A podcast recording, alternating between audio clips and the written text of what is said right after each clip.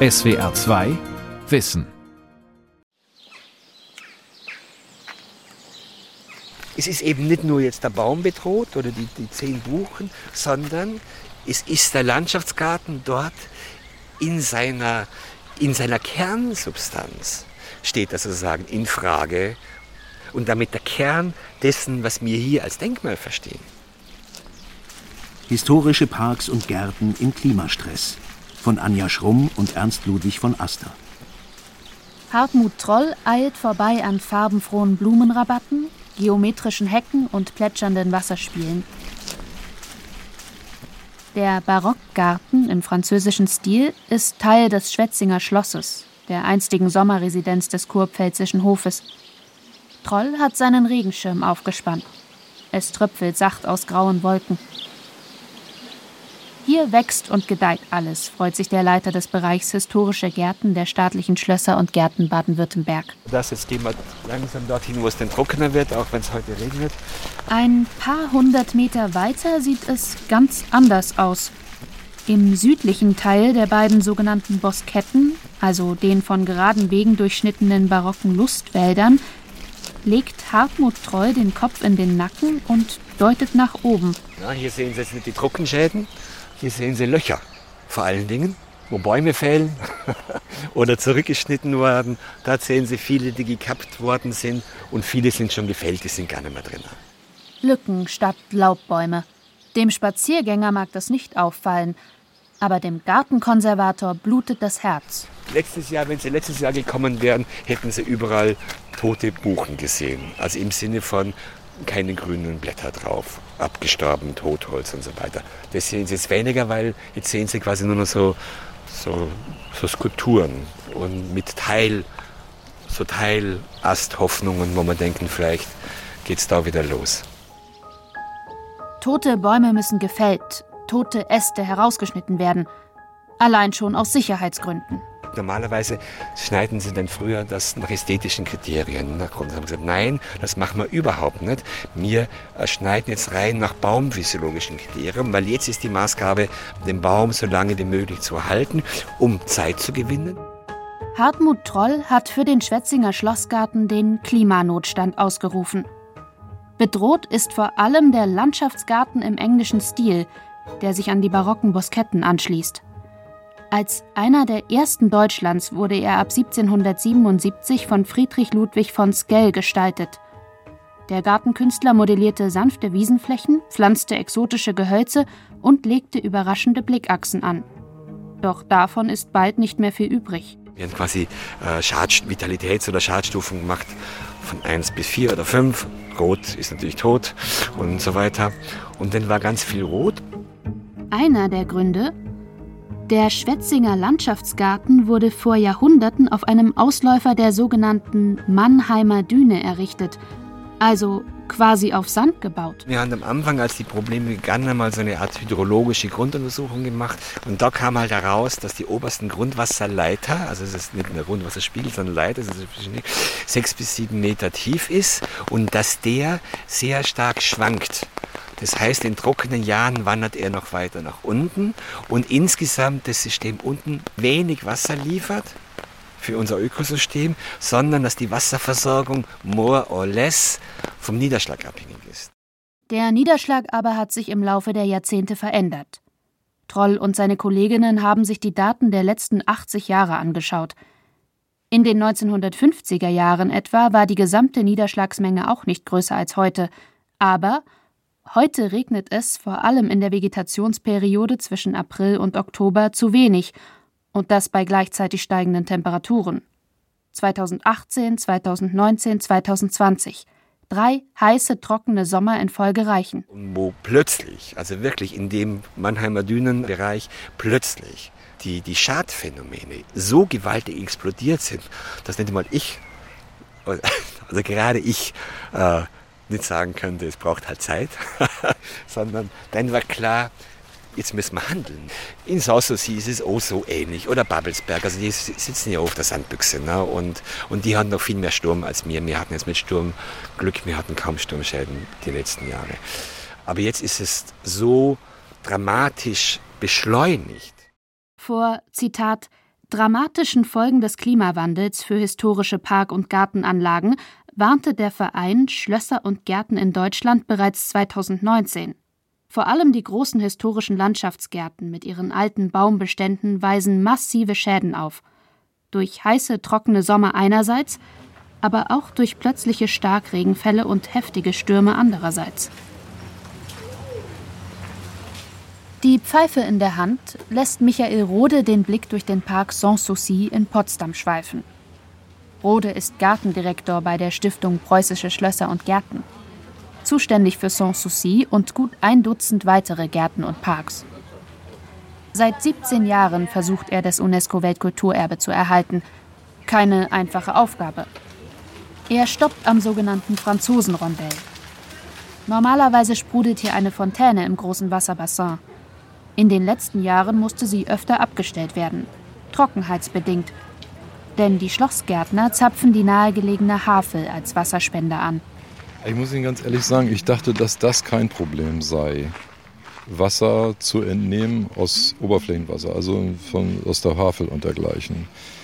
Aber das ist offensichtlich sogar in Norddeutschland zum Problem geworden. Oder Nordostdeutschland insbesondere.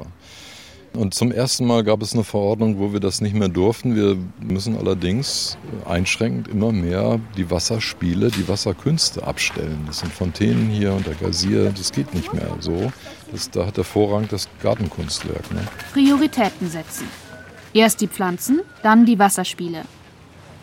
Michael Rode zieht an der Pfeife, deutet links auf eine Baumgruppe. Das Laub leuchtet bunt in der Herbstsonne.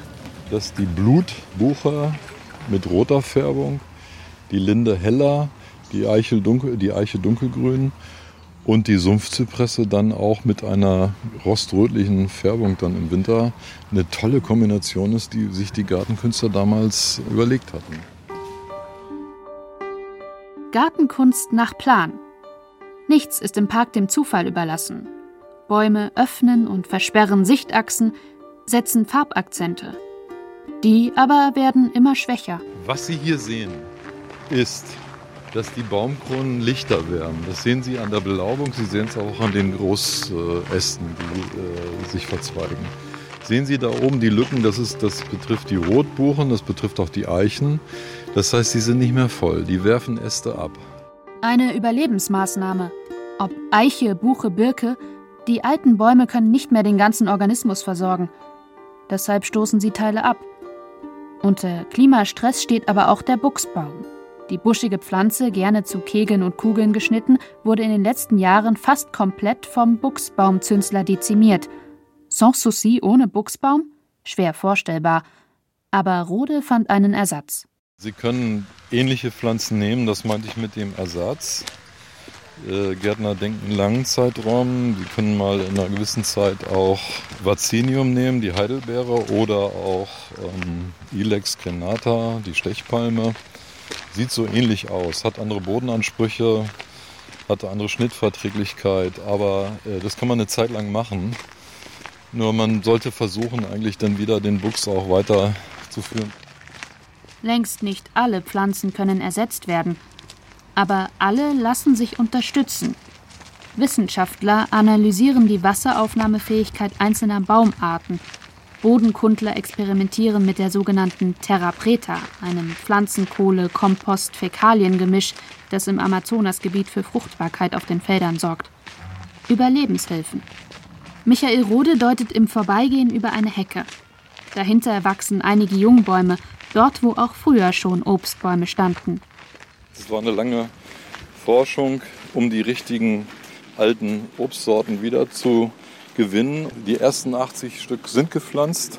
Sie sehen die hier in einer Brusthöhe erstmal, aber die entwickeln sich sehr gut. Ähm, das sind Äpfel, Birnen, Pflaumen, Aprikosen. Und da kommt das Synonym das Schöne mit dem Nützlichen zum Ausdruck, ganz deutlich. Ein Schritt zurück in die Zukunft alte Sorten für trockene Zeiten. Der Gartendirektor wiegt den Kopf, zieht noch einmal an der Pfeife. Bewahren, erforschen, restaurieren, notfalls ersetzen, das alte Landschaftsbild so gut wie möglich erhalten, das wird immer schwieriger. An der Technischen Universität Berlin führt die Landschaftsarchitektin Silvia Butenschön durch die Bibliothek.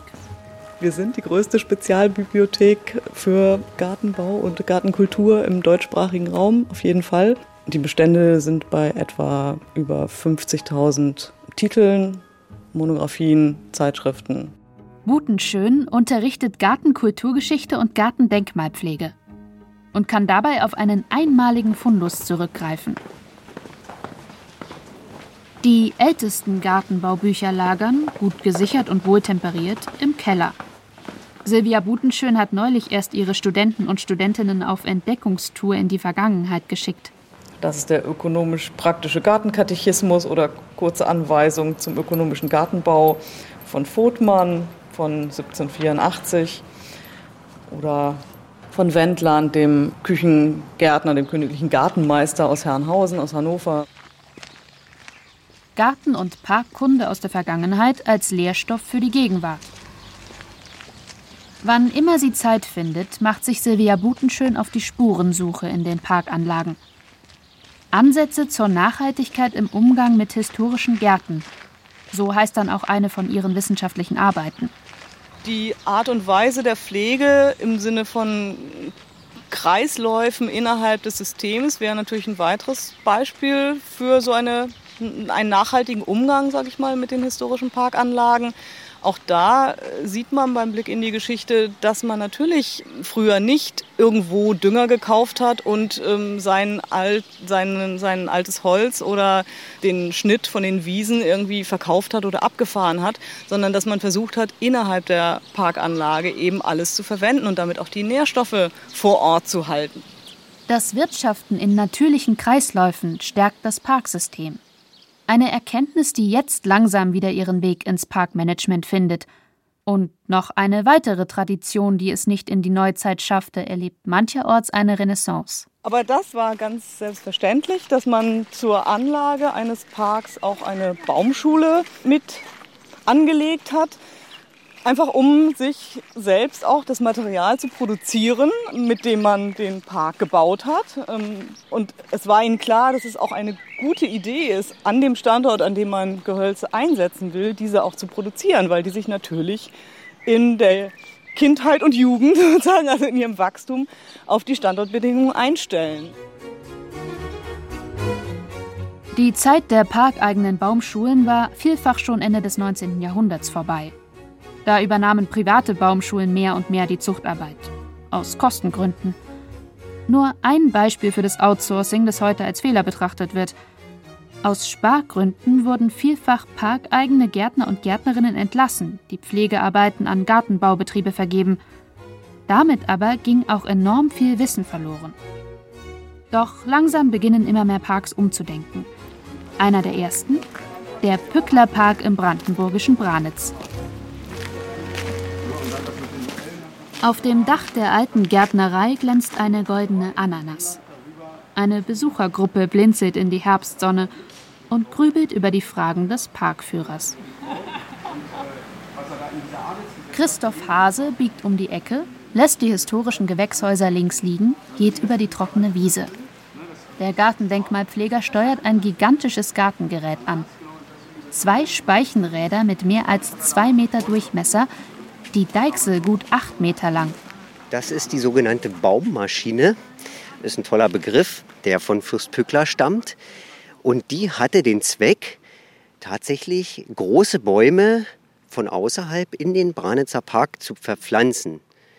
Bis zur letzten Haarwurzel sozusagen. Bis zu 15 Meter hohe Bäume wurden so verpflanzt. Eine Gartenbauinnovation aus Preußen. Etliche der Bäume stehen heute noch im Branitzer Park, dem Alterswerk von Hermann Fürst zu Pückler-Muskau. Auf über 600 Hektar Fläche formte der Garten- und Lebenskünstler rund um seinen Gutshof einen Landschaftspark im englischen Stil.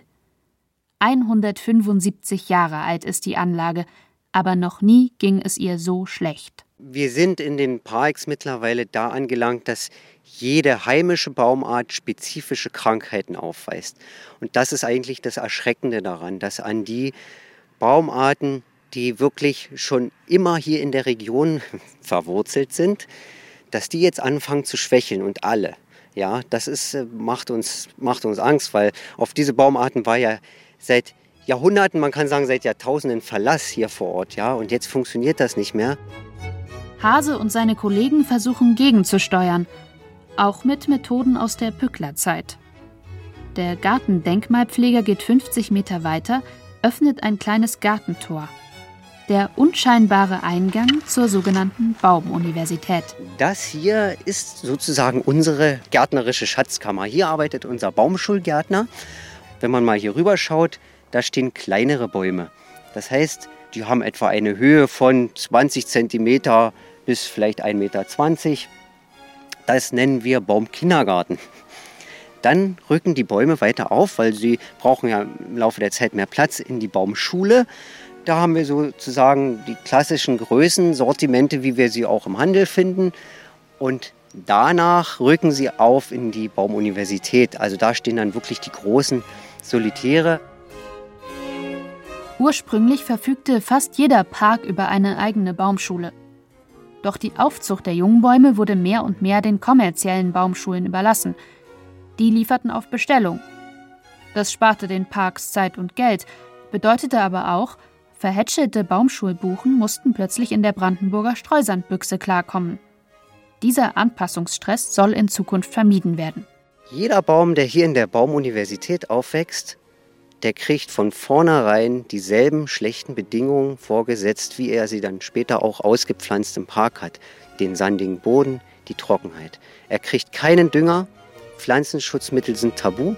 Ganz so wie bei Pückler. Historische Bäume wie die große Graupappel am Heiligen Berg oder die bildbestimmende Blutbuche am Schloss wurden hier bereits durch sogenannte Wurzelschößlinge vermehrt, um genetisch gleiche Nachfahren heranzuziehen – Sie sollen sich später durch Wuchs, Farbe und Form ins ursprüngliche Landschaftsbild einfügen. Doch nicht nur die Sicherung und Vermehrung des alten Erbguts steht auf dem Programm, auch die Widerstandsfähigkeit zukünftiger Baumkandidaten wird hier unter Realbedingungen getestet. Gehen wir doch ruhig mal zu dieser Eiche hier. Wir sehen, die hatten einen starken Mehltaubefall und auch hier die, die Blätter vom Johannistrieb, die kräuseln sich schon so ein bisschen. Also solche Bäume, wo wir von vornherein erkennen, okay, die sind einfach nicht stark genug, die werden auch nicht weiter aufgeschult. Man könnte sagen, nur die Harten kommen in den Garten. Aber man hält in Branitz auch nach Alternativen Ausschau. Einige Meter weiter steht so ein Kandidat, zusammen mit weiteren Aspiranten, die Ableger einer Zerreiche. Wenn Sie mal schauen, die Blätter hier sind etwas filzig, ja, behaart, also und auch etwas ledrig derb. Und das sind immer botanische Anzeichen für Verdunstungsschutz. Die Zerreiche ist also, und wir sehen es ja, hier im Vergleich zur Stieleiche, die Stieleiche auch Sämlinge daneben, die hat gerade einen Mehltaubefall, nicht optimal entwickelt, aber diese Zerreiche sieht wirklich absolut gesund aus und ist ein Zukunftsbaum. Das Schöne ist, den brauchen wir nicht mal von weit her holen, weil die Zerreiche gibt es schon im Park. Die hat schon Pückler pflanzen lassen. Das heißt, man muss einfach nur mal die Augen aufmachen in seiner eigenen Parkanlage. Prachtbäume genetisch sichern, Sämlinge aus dem Park aufziehen und Newcomer unter heimischen Bedingungen testen. Ich glaube, es wäre fatal, wenn wir sagen, wir können dieses oder das andere Standbein weglassen. Also wir können uns nicht darauf verlassen, weil wenn wir eines in den letzten drei Jahren gelernt haben, dann, das muss man so ehrlich sagen, ist es, dass die Natur unberechenbar ist weil es sind Dinge passiert, mit denen haben wir nicht gerechnet. Also müssen wir wirklich uns breit aufstellen und dürfen nicht nur in eine Richtung denken. In den nächsten Jahren soll die Branitzer Baumuniversität weiter ausgebaut werden. Im Rahmen des Modellprojekts Klimaanpassung in urbanen Räumen, das vom Bund aufgelegt wurde, sollen Hase und seine Kollegen verstärkt nach klima- und schädlingsresistenten historischen Gehölzen suchen. Wir sind also gerade jetzt in der Phase, wo wir uns mit Biologen, Hydrologen, Dendrologen, Geologen und so weiter, natürlich den Klimaforschern vernetzen. Und das ist auch genau Ziel des Projektes, die neue Branitzer Baumuniversität. Am Stadtrand von Berlin wuchtet Manfred Forstreuter eine schwere Kiste aus dem Kofferraum. Baumkontrolle steht auf seinem Kombi. Als Baumkontrolleur ist der Biologe in ganz Deutschland unterwegs versucht, alte Bäume zu retten, wo immer es geht. botanische Zeitzeugen, manchmal mehr als 150 Jahre alt. Ein Sturm kann dazu führen, dass sie durch diesen Torsionsbruch so ein alter Baum zerreißt, ja, durch ein Ereignis, was vielleicht eine Viertelstunde dauert. Und wenn Sie dann die richtigen Maßnahmen ergreifen, um diese Viertelstunde, dass der Baum diese unbeschadet übersteht, kann er wieder die nächsten 100 Jahre am Leben bleiben. Manfred Forstreuter ist auch Dozent an der Freien Universität Berlin, leitet dort die Arbeitsgruppe Ökologie der Pflanzen. Und er sucht nach der Klimabuche, dem Hoffnungsträger für die Hitzezeit. Forstreuter stapft durch seine Buchenplantage am Rande des Berliner Grunewalds. Ordentlich aufgereiht kümmern hier mannshohe Bäume vor sich hin. Hier standen 1500 Buchen aus dem Botanischen Garten, die aber nicht bewässert wurden. Ja, die hier auf diese Fläche gesetzt worden, worden sind und einige haben überlebt. Und die Frage ist, ist das Zufall? Wir haben hier etwa von 1500 Pflanzen, also von 100 Prozent der Pflanzen vielleicht 10 Prozent übrig gehalten. Die anderen sind verstorben, so sage ich mal. Ein kontrolliertes Baumsterben. Der Untergrund ist Sandboden, das Grundwasser weit weg. Es sind harte Bedingungen für die Bäume, aber ein optimales Terrain für den Biologen. Und wir interessieren uns natürlich für die lebenden Pflanzen, die hier übrig geblieben sind. Ja, da stehen Pflanzen, haben die etwas, die haben das überstanden. Und jetzt geht es darum zu schauen. Der Wissenschaftler interessiert sich, der hat überlebt. Phänotypisch ist er da. Ja, was hat er? Warum? Wo ist die Fitness? Wo steckt es? Seit drei Jahrzehnten forscht er an Buchenbeständen aus ganz Europa. Punkt für Punkt sind die Herkünfte auf einer alten Europakarte markiert. Das ist die Europakarte. Die Europakarte und Sie sehen hier, ursprünglich habe ich hier mal diese blauen Punkte, da habe ich mal mit meiner äh, Doktorarbeit bzw. Äh, Habilitation angefangen, Buchen äh, zu untersuchen in Nordostdeutschland. Das hat sich dann natürlich in EU-weiten Projekten ausgedehnt. Nicht? Äh, äh, Polen, Südschweden, äh, Frankreich, 30 Kilometer vom Mittelmeer entfernt. St. Brom ist ein Kloster am Nordhang in einem Schatten. Da steht ein Buchenwald. Aus mehr als 45 Regionen stammen Forstreuters Buchen. Vom Mittelmeer bis zur Ostsee. Jeder Baum reagiert anders auf den Klimastress, weiß der Wissenschaftler. Aber alle aktivieren ihre Überlebensstrategie. Früher fruchteten sie nur alle sieben Jahre, heute alle drei Jahre oder so, sogar jedes Jahr. Also das ist auch eine Anpassung an einen Blühstress. Was hilft das, wenn ich weiß, ich bin in Bedrängnis? Vermehren, vermehren. In der nächsten Generation wird etwas dabei sein. Die genetische Variabilität, die Anpassungsfähigkeit läuft über die Vererbung, über die nächste Generation. In den Zeiten des Klimawandels ist es für die deutschen Buchen ein Wettlauf gegen die Zeit. Biologische Reproduktion kontra Trockenheit und steigende Temperaturen. Das Problem beim Klimawandel, der Klimawandel kommt so schnell wir haben gar nicht, wir können gar nicht, die haben gar nicht die Möglichkeit, uns über die Naturverjüngung anzupassen. Der Wald wird vielleicht in so arge Bedrängnis kommen, dass wir wissen müssen in Mitteleuropa, haben wir den Plan B, haben wir einen Ökotyp einer Buche, einer Rotbuche, die besser angepasst ist an den Klimawandel. Der ist ja auch schon viel geschnitten, wie sehen. Das ist eine normale Platane da. Es ist also nicht unser erstes Sorgenkind. Im Landschaftsgarten des Schwetzinger Schlosses bleibt Hartmut Troll neben einer Platane stehen. Auch sie ist krank.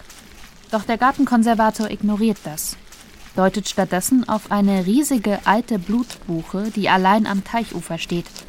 Ein monumentaler Blickfang. Da drüben stehen wir zusammen. Da sehen Sie eine Blutbuche. Eine unserer wenigen. Da hinten haben wir noch eine zweite, die quasi ja, seit Jahren Schwächeln kann man gar nicht mehr sagen, die natürlich auch ganz stark leidet unter der Trockenheit, aber die vor allen Dingen auch verschiedene Pilzkrankheiten hat oder Kalamitäten, die zum Teil tödlich sind, wie zum Beispiel bei Krankkrustenpilz und so weiter. Doch wie kann ein Baum, der so dicht am Wasser steht, unter Trockenheit leiden? Hartmut Troll lächelt. Das haben sich die Gartenspezialisten natürlich auch gefragt. Und, aber es hat sich einfach herausgestellt, dass unser Wassersystem, wie der Name Leimbach schon sagt, so lehmhaltig ist, dass es quasi die Wasserkörper der Teiche und der Kanäle quasi abgedichtet sind und der Einfluss minimal nur ist. Um die über 120 Jahre alte Blutbuche am Leben zu erhalten, haben Fachgutachter eine sogenannte Baumstandortsanierung empfohlen. Das meint, dass wir quasi im Erdreich Interventionen machen, machen Belüftung. Also wir versuchen das System Wurzel, Erde, Wasser, Luft im positiven Sinne zu regulieren. Also wie wenn die Gärtner quasi beim Umtopfen neue Erde reinmachen, um die Bedingungen für den Baum zu verbessern. Da an der Stelle haben wir gemacht, haben wir mit, mit einer Firma mehr Löcher in den Boden reingemacht, dort wo nicht so viele Feinwurzeln sind, haben dort dann so ein angereichertes Kompost Pflanzenkohle, Mikronährstoff, ist wie so, ich sage, so Zauberküche, sage ich jetzt. Mit Pflanzenkohle, sogenannter Terra Preta, wird der Boden rund um gefährdete Bäume quasi geimpft. Denn Terra Preta speichert besonders gut Wasser und Nährstoffe. Außerdem wird versucht, das Wurzelwerk der Bäume zu stärken, etwa durch eine artenreiche Begrünung im Wurzelbereich, die wiederum Mikronährstoffe liefern soll. Es geht um die Vitalität des Ganzen. Es ist quasi ein Ökosystem. Es geht nicht um einen Faktor mit der These natürlich, äh, dass sozusagen biodiverse oder diverse Systeme insgesamt resilienter sind gegen die Verschiebung von einzelnen Faktoren. Also wir haben jetzt Bodenuntersuchungen gemacht und arbeiten da jetzt mit Experten zusammen, sehr gezielt. Wir evaluieren dann auch unsere Interventionen. Wir machen jetzt Biodiversitätserhebung, dort auch mit dem Blick auf das Reich der Pilze, wir versuchen es als Chance zu verstehen, das besser zu verstehen. Auch im Schwetzinger Schlossgarten hat man die stillgelegte Baumschule wieder in Betrieb genommen. Auch hier sollen gefährdete Bäume nachgezüchtet, Sämlinge des Altbestands, aber auch neue trockenheitsresistentere Sorten erzogen werden. Der baden-württembergische Landtag hat jeweils 150.000 Euro für 2020 und 2021 zur Verfügung gestellt – für ein Sonderprogramm für Klimafolgenanpassung im Schwetzinger Schlossgarten. Hartmut Troll beugt sich über einen Eichenstumpf, deutet auf einen winzigen Setzling, der im Boden des Stumpfes wächst. Da sehen Sie jetzt eine unserer naturverjüngten Eichen, die wir jetzt genau hier in den Eichenmulch reingepflanzt haben. Das ist für sie eine super gute Bedingung und dann hat sie genau denselben Standard und soll da wieder rauswachsen. Also wir versuchen dann auch mittlerweile so Stammfußaustrieben, die zu nehmen und darüber, wenn der Baum soweit ist, wieder die, die Eiche herzustellen. Das ist sozusagen die Hoffnung. Und die stirbt bekanntlich zuletzt. SWR 2 Wissen. Historische Parks und Gärten im Klimastress. Von Anja Schrumm und Ernst Ludwig von Aster. Sprecherin Mareike Köhler. Redaktion Dirk Asendorf. Regie Günter Maurer. SWR 2 Wissen. Manuskripte und weiterführende Informationen zu unserem Podcast und den einzelnen Folgen gibt es unter swr2wissen.de.